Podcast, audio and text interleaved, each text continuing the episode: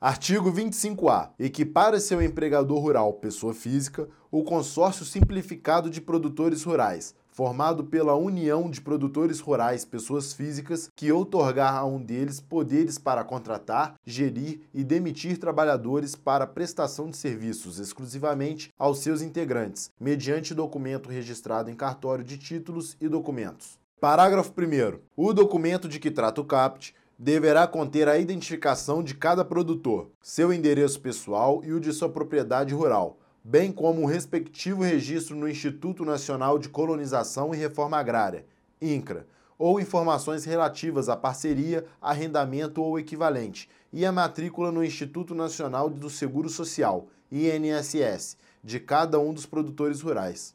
Parágrafo 2. O consórcio deverá ser matriculado no INSS no nome do empregador a quem hajam sido outorgados os poderes, na forma do regulamento. Parágrafo 3.